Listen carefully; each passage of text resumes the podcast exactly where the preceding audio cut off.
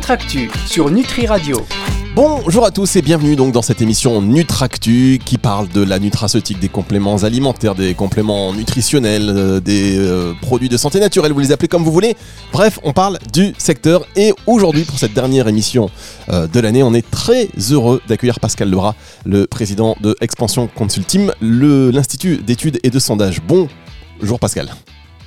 Bonjour Fabrice. Ah ça y est, ça fonctionne. J'ai eu une petite hésitation. J'espère qu'on va, parce qu'on a essayé de faire une tentative tout à l'heure et ça ne fonctionnait pas. Donc là, ça fonctionne. Donc Pascal, je suis ravi que euh, vous soyez avec nous pour cette dernière émission de l'année euh, sur euh, Nutractu, donc sur Nutri Radio.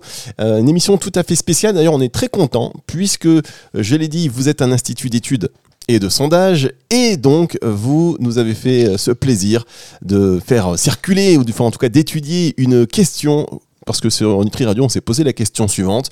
En dehors des circuits de distribution traditionnels des compléments alimentaires, quels seraient voilà, les autres circuits alternatifs où le consommateur serait-il prêt à acheter des compléments alimentaires? Je pense que ça peut intéresser beaucoup de gens. Qu'en pensez-vous comme ça, Pascal? Eh ben écoutez, c'est une question en effet qu'on peut se poser et que parfois les laboratoires d'ailleurs nous posent. Et donc on a euh, mené euh, cette étude que vous souhaitiez, euh, ce qu'on appelle en coup de sonde. On appelle ça en coup de sonde dans les études. C'est une étude rapide sur 1000 répondants avec 50 femmes, 50% de femmes et 50% d'hommes. Et on a été sur une moyenne d'âge pour les femmes de 42 ans et pour les hommes de 45 ans. On a mené cette étude il y a tout juste deux jours. Voilà, donc c'est tout frais, c'est tout frais, les résultats sont tombés. Alors vous dites que d'autres euh, donc euh, des, laboratoires vous demandent ça forcément. Euh, ce type de avec avec ce type de proposition, alors on va pas rentrer en détail tout de suite, on va laisser le suspense, mais avec ce type de proposition ou alors il y en a d'autres qui, qui apparaissent? Alors, en général, ce sont plutôt ces types de, de, de propositions. Il peut y en avoir d'autres, mais on est à l'ère de la, on est dans l'ère de la multidistribution, et donc légitimement, euh, les marques se posent la question est-ce qu'elles pourraient sortir de leur circuit de distribution traditionnel de type euh, pharmacie, parapharmacie, GMS, diététique, pour aller vers d'autres, vers d'autres sujets, vers d'autres euh, circuits, circuits retail, sans parler bien sûr d'internet, qui est une des grandes questions aujourd'hui en ce moment. Évidemment, donc on achète ces compléments alimentaires en pharmacie, en parapharmacie, en GMS, sur le net. Quels sont les autres endroits où vous, consommateurs, vous seriez prêts à acheter des compléments alimentaires? Vous Peut-être même vous les espérez. On en parle dans un tout petit instant pour la suite de cette émission sur Nutri Radio. Nutractu sur Nutri Radio. Nutractu sur Nutri Radio avec Pascal Lebras, le président d'Expansion Consulting Institut d'études et de sondage. Alors parfois je mange les mots, là j'espère que j'ai bien prononcé.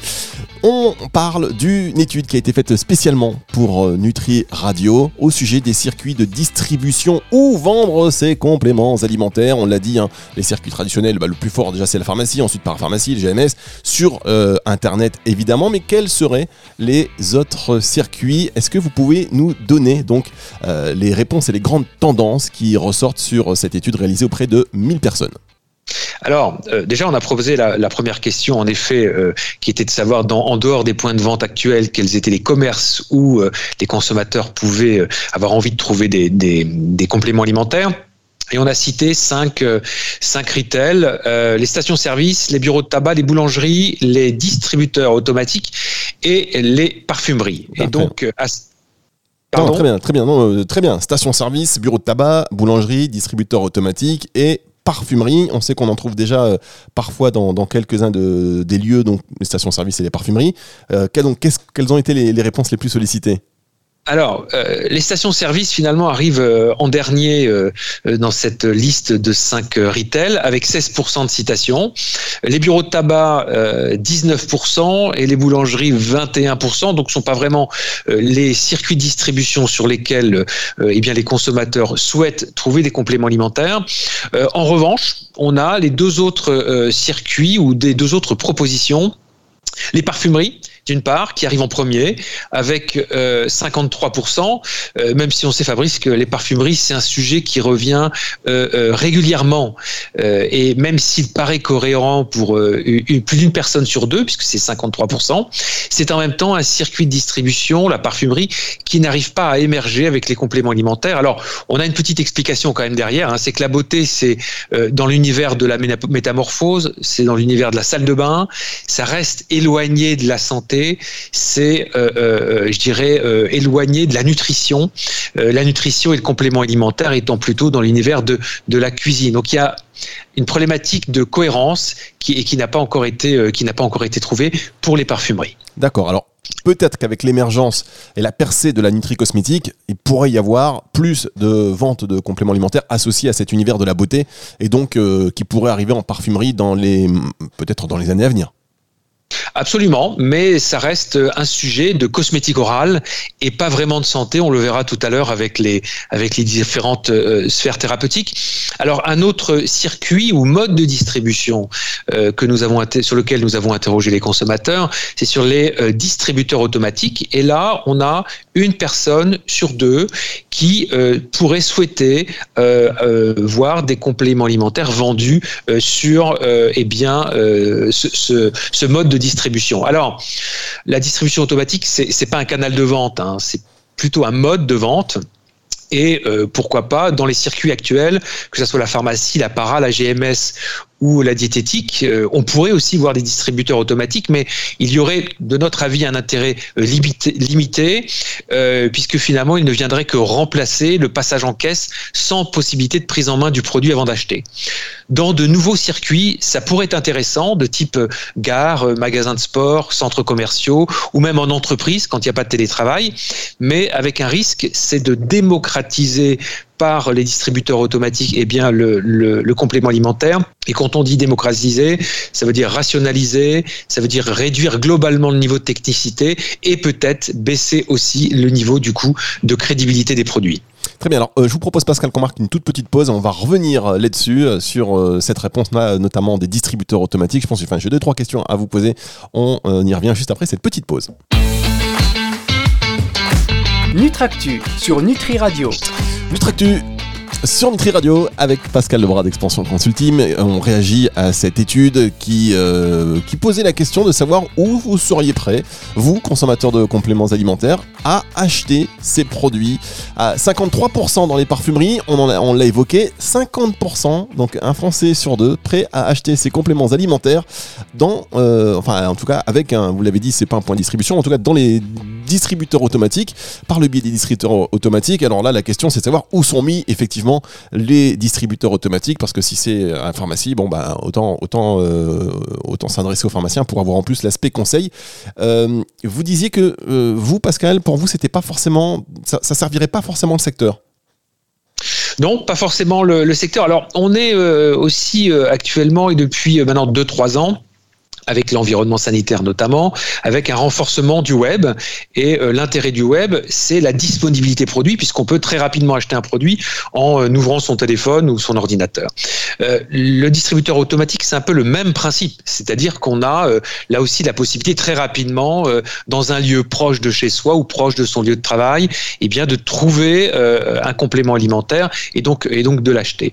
après, c'est toute la problématique de crédibilité qui va venir autour, et notamment des sphères thérapeutiques euh, que l'on pourrait, proposer et qui pourraient être proposées euh, dans les distributeurs automatiques. Et donc ça, on va le voir, il y a quand même des opportunités.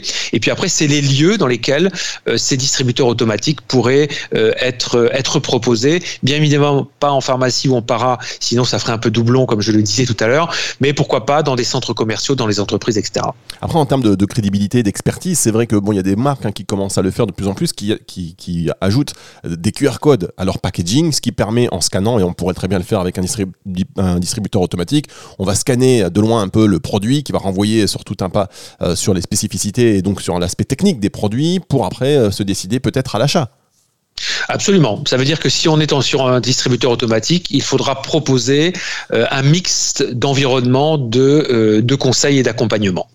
Effectivement. Alors bon, on va rentrer un peu dans les sphères thérapeutiques aussi. C'est ce que vous avez euh, proposé, c'est-à-dire quel type de produit pour quel type de lieu de distribution. Alors juste avant pour terminer quand même, 21%, les boulangeries devant les stations-service, 16%. C'est marrant.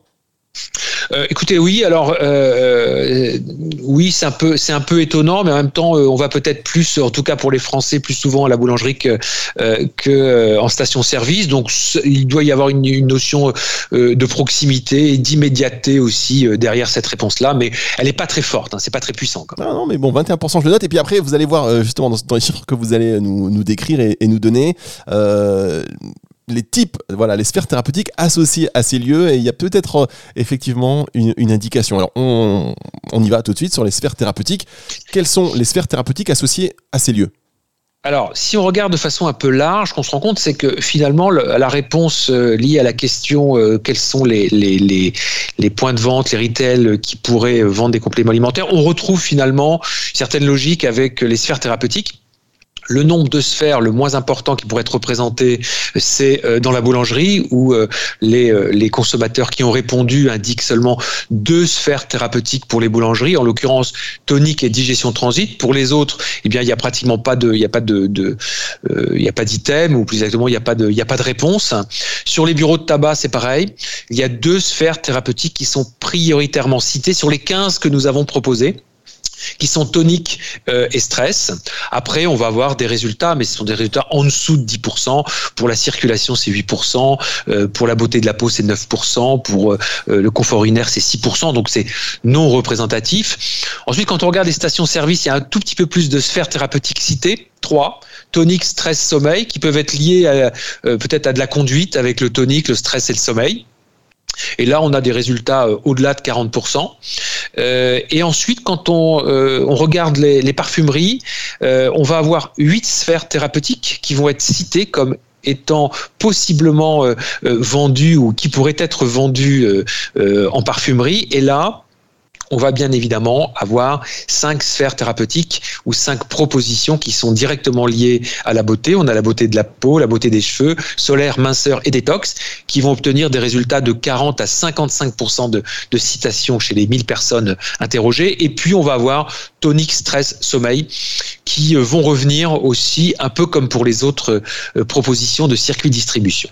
Très bien, Pascal. Alors, ah, pardon, je vous interromps une toute petite minute. On va, vous allez reprendre euh, là où vous en étiez et là où vous vouliez poursuivre juste après cette petite pause sur Nutri Radio. Nutractu sur Nutri Radio. Dernière partie de Nutractu avec toujours euh, Pascal Lebras d'Expansion Consulting qui réagit à cette étude qui euh, posait comme question dans quel circuit de distribution, mis à part les conventionnels, c'est-à-dire pharmacie, parapharmacie, GMS ou même sur le web, dans quel circuit vous aimeriez trouver des compléments alimentaires. On rappelle que euh, pour l'instant, euh, les parfumeries à 53% sortent du lot.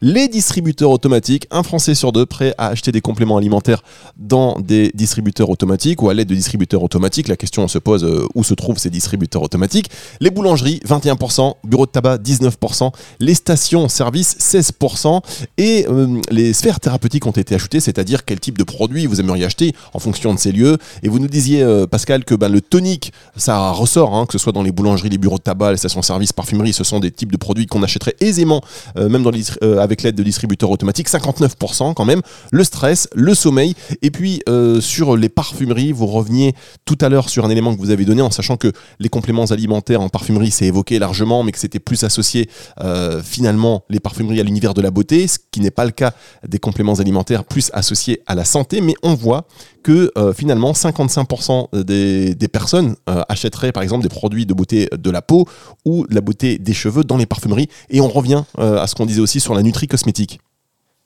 Absolument. Alors si les parfumeries remporte un peu plus d'adhésion avec 53% euh, comparé aux distributeurs automatiques.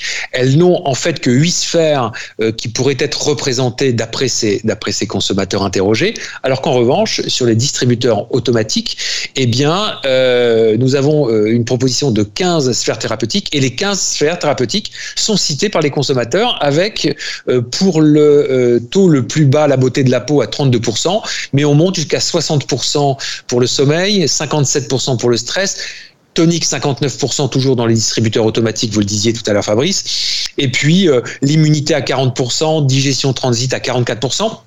Ça veut dire que même si les distributeurs automatiques obtiennent une adhésion un petit peu moins forte comparée euh, aux parfumeries, eh bien, sur le nombre de sphères, eh le, distributeur, les distributeurs automatiques pourraient couvrir un nombre de sphères thérapeutiques plus important, au moins une dizaine euh, euh, de chiffres euh, pour des chiffres représentatifs. Donc ça c'est intéressant. Est-ce que ça se fait ça, des compléments alimentaires vendus via des distributeurs automatiques aujourd'hui en France? Est-ce que vous vous connaissez? Alors, on a vu quelques, on a vu quelques tentatives hein, euh, qui n'ont euh, pas vraiment été euh, des succès. On a vu deux, trois marques tenter ce sujet. À l'international, il y a des distributions comme ça qui existent, hein, notamment en Europe, en Angleterre, avec des distributeurs automatiques. En France, c'est c'est pas vraiment le cas encore aujourd'hui. D'accord, donc on pourrait quand même euh, voilà, se, se, dire que ça peut se développer parce que finalement un Français sur deux qui serait prêt à euh, se procurer des compléments alimentaires via des distributeurs automatiques, euh, automatiques pardon, bah c'est très intéressant, hein, c'est pas neutre. Et puis quand on voit quand même que toutes les sphères qui seraient couvertes, ou en tout cas voilà, le tonique 59%, sommeil 60% quand même. Donc effectivement, il y a un, un intérêt sur ces distributeurs automatiques. Maintenant, la question où on mettrait ces distributeurs automatiques. Est-ce que ce serait en substitut de pharmacie? Est-ce que ce serait dans des lieux, comme vous l'avez dit euh, tout à l'heure, vous, vous, vous, avez parlé des gares euh, notamment, euh, ce serait à creuser? Absolument. Nous, on pense que c'est à creuser à, moyen terme, euh, même si euh, on peut dire que des nouveaux circuits de distribution ne sont pas encore euh, à l'ordre du jour, alors que le web se développe depuis dix ans, mais n'a pas finalement trouvé complètement encore sa place. Hein. ça reste le troisième ou quatrième type de distribution. la multidistribution, c'est une réalité aujourd'hui et il nous semble que pour les laboratoires, il est intéressant de réfléchir à la distribution automatique et notamment à la notion d'accessibilité produit dans le concept du retail, soit euh, par des distributeurs automatiques euh, multimarques hein, qui proposent des compléments alimentaires packagés, soit par la vente de produits doses à l'unité qui seraient sous l'ombrelle d'une marque, par exemple. Alors, euh, je dirais que la, vente de, de, compléments alimentaires à l'unité, à la dose, à la gélule ou à l'ampoule, c'est encore un autre sujet et un autre débat qui pourrait être ouvert parce que on pense que là aussi, il y, a, des pistes euh, à explorer, mais ça pourrait passer justement par la multidistribution, plus exactement pardon, par le, la distribution euh, automatique, et euh, avec bien évidemment une approche didactique, pourquoi pas un écran conseil directement sur le distributeur automatique. Ça ouvrirait des opportunités aux marques, peut-être pas les mêmes que celles qui sont en pharmacie, peut-être des nouvelles qui pourraient se lancer sur ce type de distribution, mais pourquoi pas aussi un chemin qui pourrait être pris par certains ingrédientistes. À réfléchir en tout cas. Effectivement, à réfléchir. Et le multimarque, ça, ce serait effectivement peut-être euh, une, une piste. Hein. Et quand on voit par exemple l'intérêt euh, des sphères comme le stress et le sommeil, 60%, stress 50, 57%, euh, on imagine aisément que lorsque le CBD va arriver en complément alimentaire, ben, par exemple, distributeur automatique en CBD, je pense que ça pourrait également fonctionner si je me fie à l'enquête que vous avez diligentée. Merci beaucoup, Pascal, d'avoir été avec nous. Merci, beaucoup pour, euh, pour cette étude qui est très intéressante. Émission retrouvée évidemment en podcast à la fin de la semaine sur nutriradio.fr. Retour de la musique tout de suite. Nutractu sur Nutri Radio.